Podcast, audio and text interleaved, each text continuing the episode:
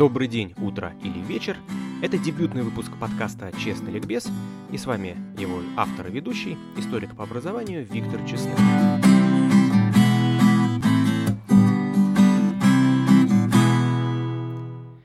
В этом подкасте мы будем говорить о вещах, которые по большей части когда-то проходили в школе, конечно. Но кто его помнит, что там было в школе? Это было давно, скучно, неинтересно и вообще непонятно зачем. Мы же в неформальной обстановке и неформальным языком не просто будем вспоминать, как именно проходили какие-то важные события, периоды нашего прошлого, как жили люди, но и будем говорить о том, как все эти события влияют на современность, в том числе и на наши повседневные бытовые практики. В первом выпуске подкаста мы поговорим об Америке.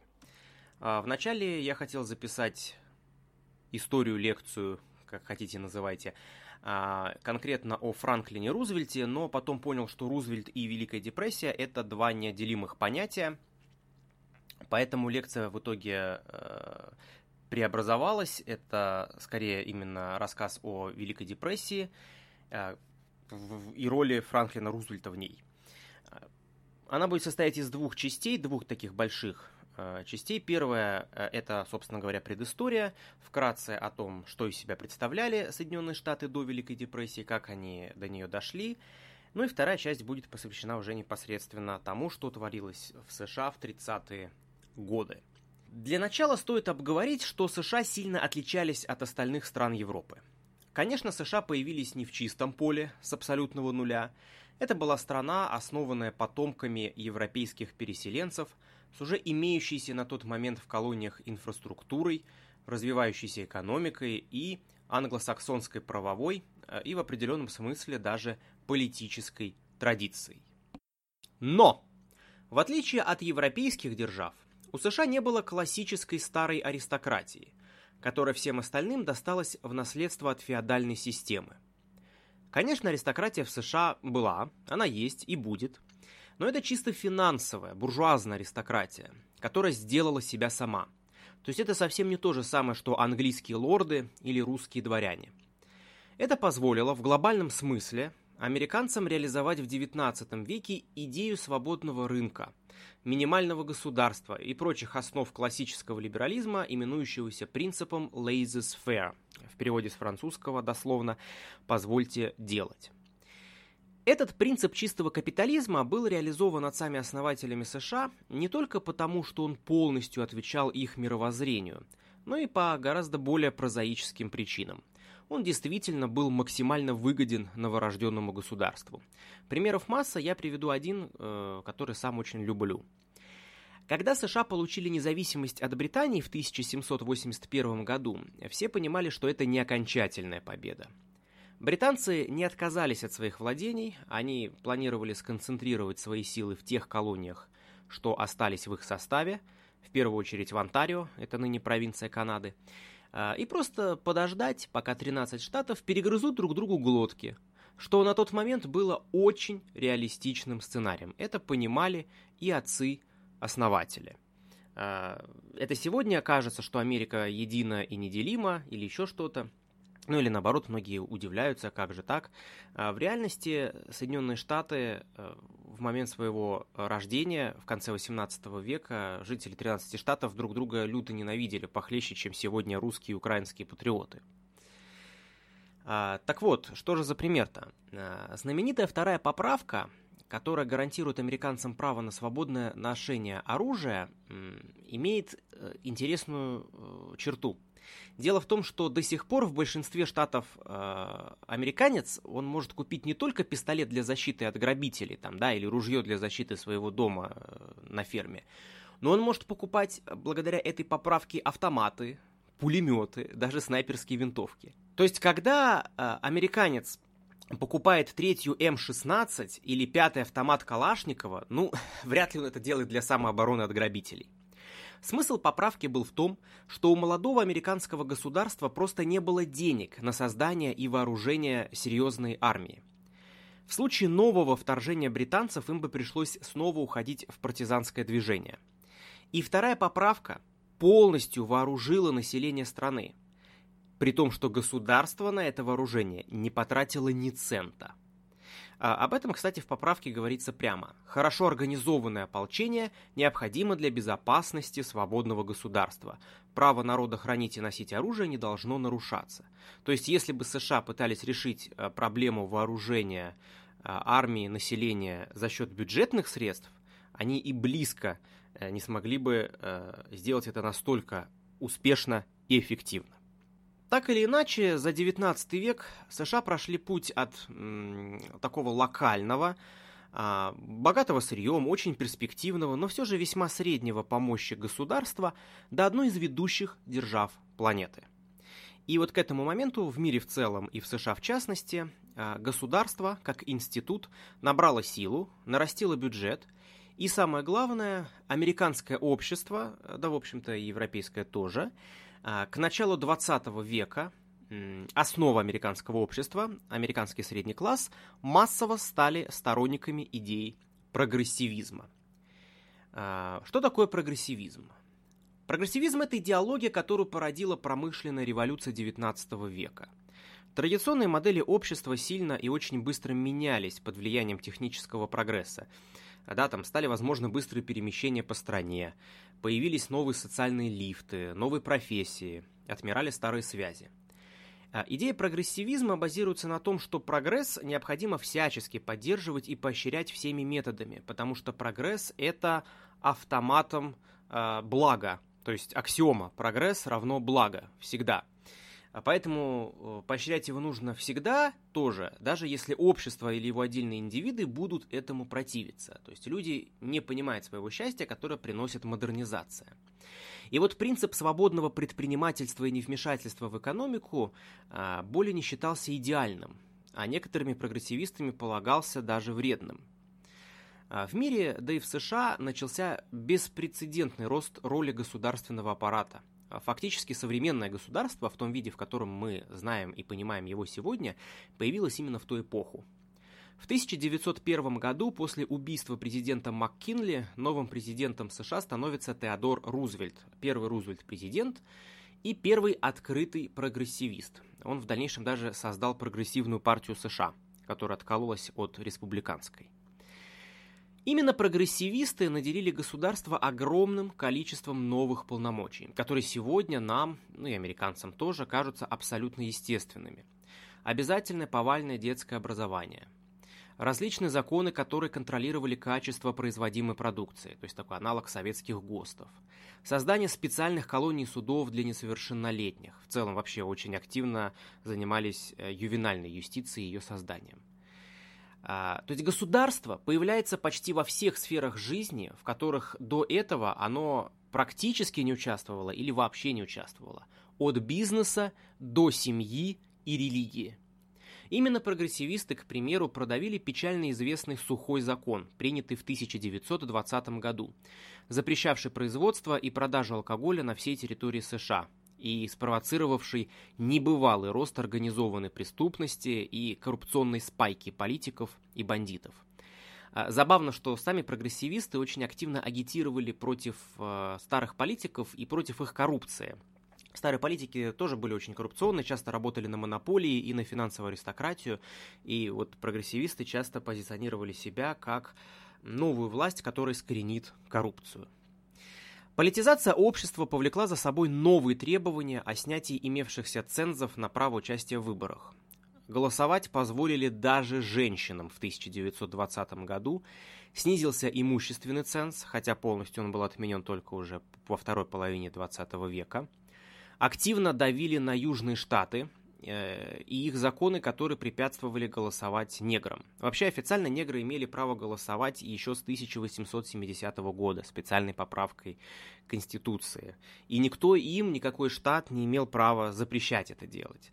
Но э, закон что дышло, где дунешь, там и вышло. И, в общем, в США это, конечно, не совсем так, но в определенной степени тоже. А южные штаты для препятствования этому находили различные обходы, вводили налоги на голосование, ценз на грамотность. Ну, а порой просто физические угрозами не пускали негров на избирательные участки.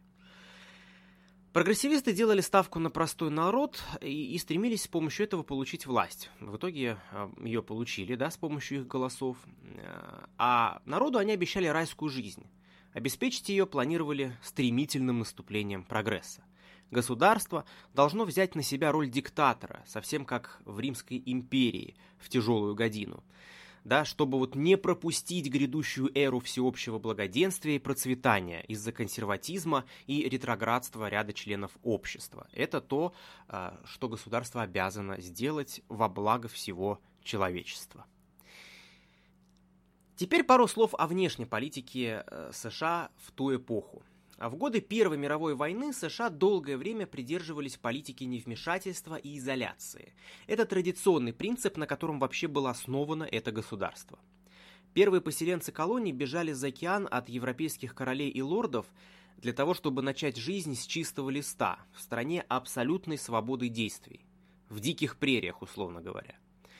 Внешняя политика США диктовалась принятой в 1823 году доктриной Монро, идеи о том, что вся Америка, э, как континент, то есть и южная в том числе, является территорией интересов США. При этом США абсолютно не важно, что происходит за границами американского континента. Доктрина Монро в XIX веке и начало XX века проявлялась в том, что США всеми силами старались выдавить европейские державы из региона – в конце XIX века, точнее в 1898 году, они начали открытую войну против Испании и ее последних колоний в Новом Свете – Кубы и Пуэрто-Рико. Изначально поддержав кубинское восстание, американцы почти случайно отобрали в свой состав еще и Филиппины. А, чтобы ослабить испанцев на Кубе, они поддержали восстание и филиппинцев в Азии – которые тоже тогда были испанской колонией, и вот они подняли восстание за независимость, американцы их поддержали, филиппинцы победили, но американцы независимость Филиппин не признали и просто включили их в свой состав, в состав США, подавив всех тех, кому фактически помогали в борьбе против испанского владычества. Реальную независимость Филиппины получили уже только после Второй мировой войны. А, для нас важно, что именно с 1898 года, с американо-испанской войны, принято отчитывать эпоху американского экспансионизма. То есть, когда американцы э, решили напрямую участвовать в мировой политике, э, в том числе и военными методами, э, и вышли за границы своего континента, скажем так. В американском обществе до сих пор ведутся дебаты, а оно нам надо, давайте вернемся к концепции доктрины Монро, это происходит каждый раз, когда США ввязываются куда-то или принимают какое-то решение, неважно, начинают ли они войну, или отсылают деньги там какой-нибудь Украине или Косово. А, подобные разговоры в американском обществе всегда начинаются, но э, говорить они могут что угодно, факт остается фактом. С 1898 года американский экспансионизм – абсолютная реальность для мира и мировой политики. Так вот, э, в начале Первой мировой войны США, э, вот они следовали доктрине Монро, то есть они э, держались нейтрально, пытались как-то даже всех помирить, выступить в роли такого третейского судьи. Но в 1917 году США все-таки вступают в войну, начав летом 1917 года массовую переброску своих войск. В общей сложности перебросив в Европу 4 миллиона солдат. А, повоевав чуть больше года с точки зрения календарных дней, ну и, в общем-то, на самом деле меньше года с точки зрения реальных боевых действий, потеряв меньше всех из крупных держав в человеческих цифрах, а, в Первой мировой американцы потеряли 117 тысяч убитыми. Любая другая европейская держава потеряла минимум 800 тысяч. А, американцы по итогам Первой мировой войны попадают в список победителей.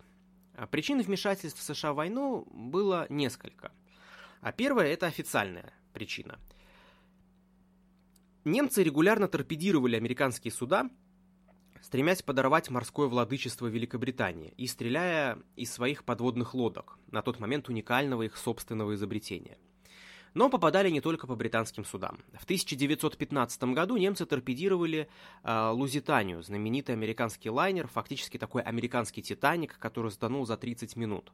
И на Лузитании погибло в том числе и многие представители американской аристократии, потому что лайнер был дорогой, элитный, плавали там, скажем так, не последние люди. Вудро Вильсон, президент США того времени, сразу же выдвинул ультиматум э, Германской империи, что если подобное еще раз повторится, Америка предпримет очень серьезные меры. Ну, то есть, грубо говоря, вступит в войну. Немцы поняли, сказали, что больше не будут, но у них не получилось. А, это официальная причина, по которой США вступили в войну против Германии. Неофициальная э, – это то, что вступление в войну, тем более на позднем этапе, позволяло малой кровью США а, войти в ранг победителей и напрямую влиять на военное переустройство в Старом Свете и вообще, в принципе, в мире.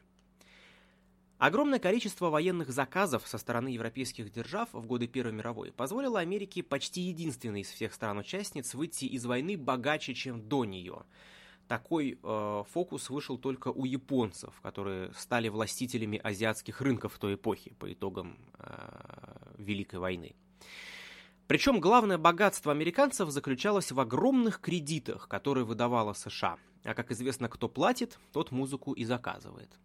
Американец Дауэс стал автором плана Дауэса, который быстро восстанавливал промышленность Германии, чтобы та могла выплатить все наложенные на нее репарации. А, примечательно, кстати, что Вудро Вильсон, президент США, наставил на отсутствие репараций в принципе, чтобы восстановить экономику Европы как можно быстрее. А, но европейские страны, которые очень сильно пострадали, они, конечно, от этого отказались. А, при этом США давали Германии в долг для восстановления своей экономики, а репарации страны-победительницы направлялись в основном на погашение долгов перед США. То есть, грубо говоря, американцы дали в долг немцам, те на эти э, деньги отстроили свою э, промышленность, и теперь они должны американцам. Помимо этого, они еще должны репарации платить. Они их платят. Репарации приходят в Великобританию, и Великобритания платит их США в уплату тех долгов, которые Великобритания понабрала кредитами в годы войны. То есть со всех сторон деньги э, стекались э, в э, Вашингтон. Таким образом, в 1920-е годы США вступили гораздо богаче и сильнее, чем их главные конкуренты из Европы. В годы войны экономика большинства стран, в ней участвовавших, фактически управлялась вручную государством, и США не были исключением. Понижение сумасшедших налогов, войну подоходный налог был повышен в США до 77%, в купе со стремлением общества построить новый послевоенный мир привело к рождению феномена ревущих двадцатых. Ревущий 20 это тема для отдельной истории, но вкратце это действительно уникальная эпоха. Старый мир умер, а новый был на него совершенно не похож. Все по-подростковому дерзко и ярко. Новые архитектурные стили и музыка, новые формы искусства и даже новая мораль. Джаз и ар-деко, кинематограф и автомобили, короткие юбки и яркая косметика – Главное, что именно 20-е рождают столь популярный и некоторыми ненавистный образ общества потребления. Промышленный рост в купе с революцией в производстве, появление поточного производства на фабриках, создал новый мир. Все вокруг было уникальным, модным и интересным, и при этом многие продукты роскоши после войны стали доступны рядовому среднему классу. Автомобили, граммофоны, радио, кинофильмы – зарождение коммерческой авиации, гражданских перелетов. Перестраиваются города, целые штаты, нужна автомобильная инфраструктура. Кандидат от республиканцев Герберт Гувер на выборах в 1928 году в своей предвыборной кампании провозглашает каждой американской семье по второму автомобилю. Первым обеспечены уже очень многие. И уже этим никого не удивишь. Население США стремительно растет. Медицина спасает тех, кто раньше бы не выжил. Иммигранты из Европы, начавшие массово эмигрировать в США еще в 1880-е, продолжают ехать в страну свободы, несмотря на, в общем-то, огромное количество цензов и ограничений на миграцию. Товаров много. США привязаны к золотому стандарту и стоит все относительно дешево, а порой даже еще сильнее дешевеет. Акции регулярно растут в цене, и на рынках Уолл-стрит играют уже даже мальчишки, чистящие обувь. С каждым днем страна богатела и, казалось, будет богатеть всегда, пока абсолютно все американцы не заживут в домах из чистого золота. Очень немногие участники рынка обратили внимание на надвигающийся крах.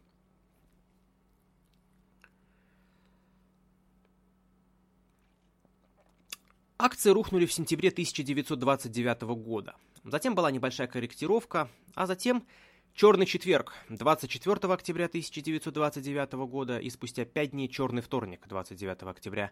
Сотни тысяч акций превращаются в бумажки, сотни разоренных компаний и десятки закрывающихся банков с огромными километровыми очередями около них, летающие из окна брокеры и разорившиеся инвесторы. Вот лишь некоторые из наиболее одиозных примеров того времени. Кларенс Бетсай, один из родоначальников индустрии замороженных продуктов. Продал свой бизнес за 30 миллионов, вложил все свои деньги в акции. Потерял все. Уильям Дюран, основатель General Motors, продавший долю в компании и рассчитывающий на безбедную старость, потерял на фондовом рынке 40 миллионов, оказался фактически нищим и побирался одно время бесплатными обедами. Буквально на глазах страна, покрытая лоском сигарных комнат, превращается в страну 25% безработицы и миллионных маршев голодных. В чем были причины депрессии? Ну, есть несколько теорий на этот счет. Первая – марксистская, классическая.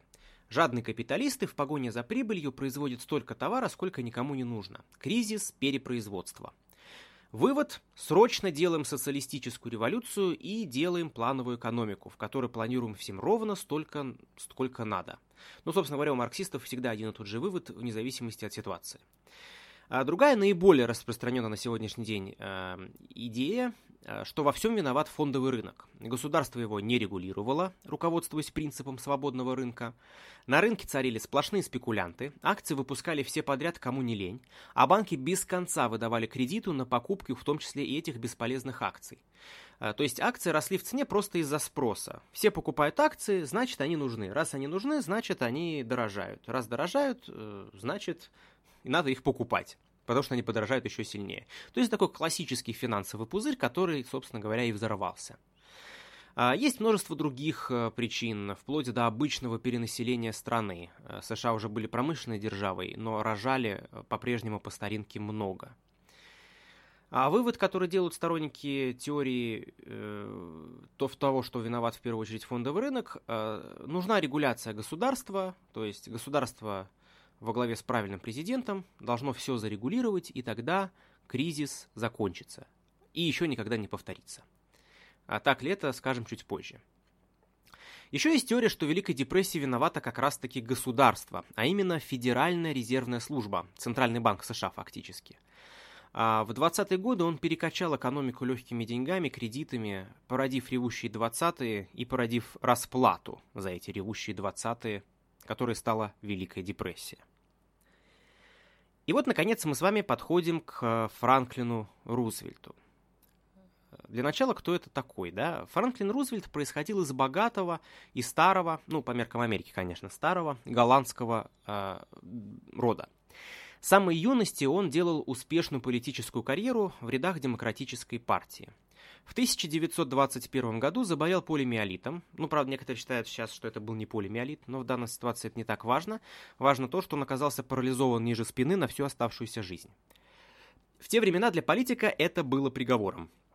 Это сегодня, чем ты более убогий, э, там, сумасшедший, э, да, тебя больше за это любят, э, оближут, поцелуют, посадят на серьезное место, денег дадут много. Тогда в политике все было иначе. А, Рузвельт очень долго скрывал свою инвалидность, и с помощью различных сложных систем они там делали фото, видео, где он как будто бы сам ходит, сам стоит без палочки. А, но в конечном итоге, конечно, без конца это продолжаться не могло, все вскрылось. Но Рузвельт не сдался и продолжил борьбу за власть. Именно Франклин Рузвельт победил на выборах 1932 года как кандидат от Демократической партии. Его имя сегодня известно в первую очередь как победителя Великой депрессии и лидера США во Второй мировой войне.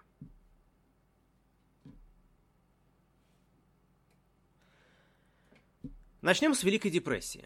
А, к выборам депрессия бушевала уже три года. Действующий президент Гувер был объектом ненависти большинства американцев. Гуверским плащом именовали газеты, которыми прикрывались бездомные во время сна – гуверскими автомобилями те самые вторые автомобили в семье, которые он обещал, да, э, сломанные авто, в которых заправляли быков. В общем, выиграть у Гувера было несложно. Республиканцев, которые правили все 20-е годы, обвиняли во всем происходящем в стране. Гувер, конечно, пытался решить э, проблемы с экономикой, но делал он это, мягко говоря, не очень удачно.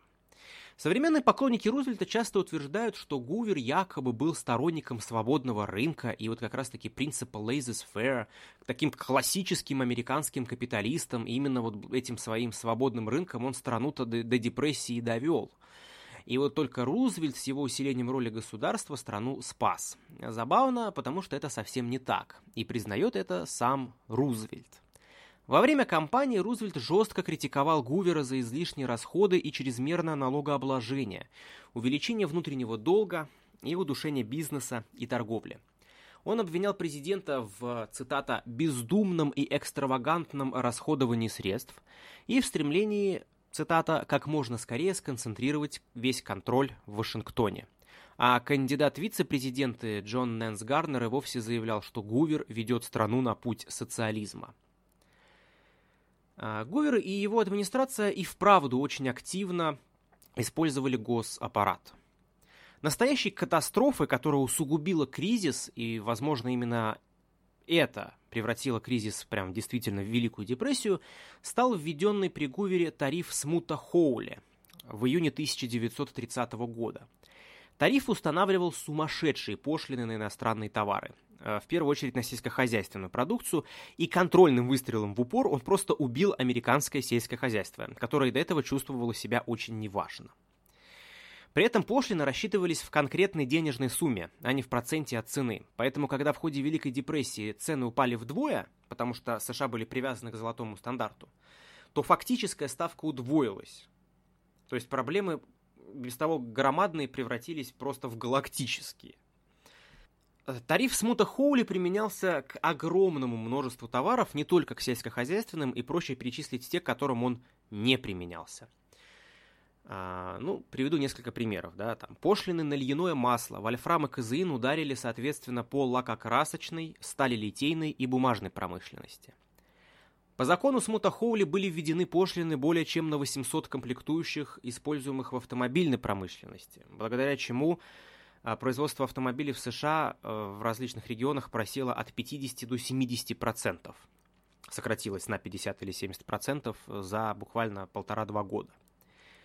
На фабриках по производству дешевой одежды из импортной шерсти работало 60 тысяч человек, и все они потеряли работу после повышения пошлины на эту самую импортную шерсть на 140 процентов. Американские чиновники были уверены, что повышение торговых барьеров вынудит американцев покупать больше отечественных товаров, и это решит проблему безработицы. Ну, классика, у нас тоже сейчас есть импортозамещение.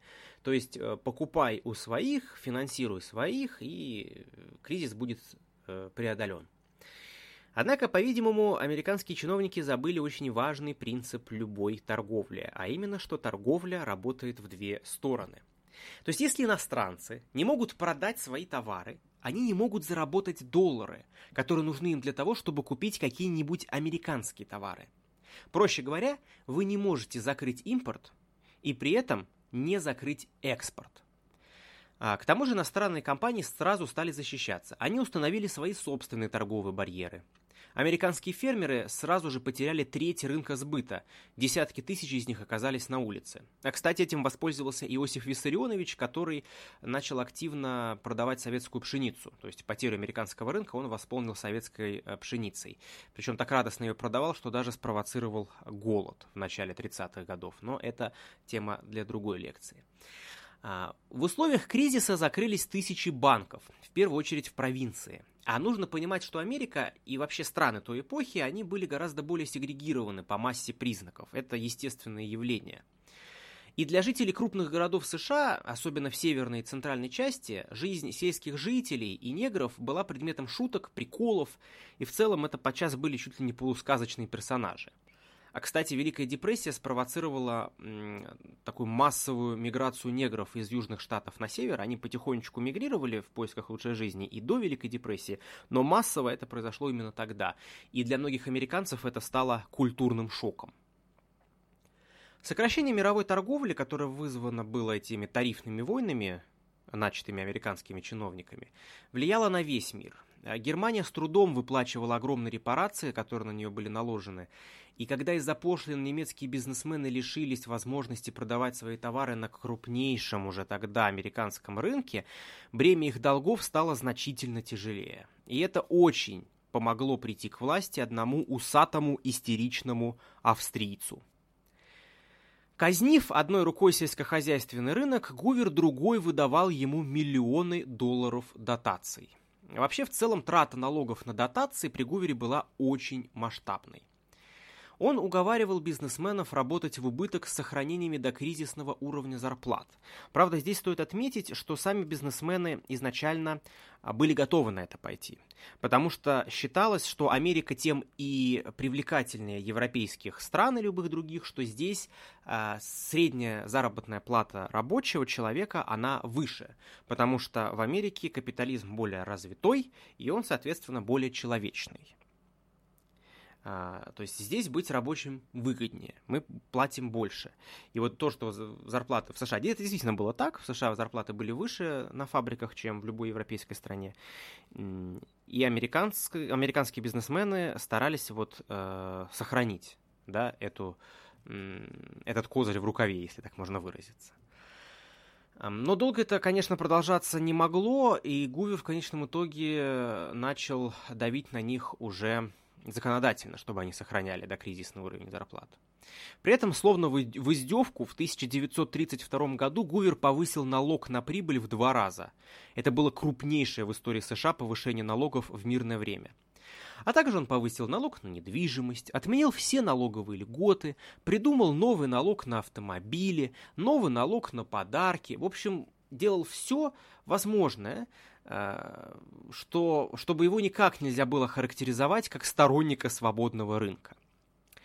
И поэтому, если в 1930 году, до начала гуверовских действий, безработица в США была 9%, да, это очень много, но все-таки кризис же, то стараниями Гувера по спасению экономики к началу правления Рузвельта безработица достигла 25% а в ряде сельских и добывающих ископаемые штатов безработица достигала страшных 80%. В общем, разгромить Гувера Рузвельту было легко. Главной идеей Рузвельта на выборах 1932 года стала программа под названием «Новый курс». На этом заканчивается первая часть лекции о Великой депрессии и, собственно говоря, первый выпуск нашего подкаста – во второй части мы поговорим уже непосредственно о Франклине Рузвельте и его правлении, уже теперь напрямую о нем. Вспомним, как именно новый президент решал старые проблемы. И, собственно говоря, поговорим про уже упомянутый новый курс. До следующей встречи.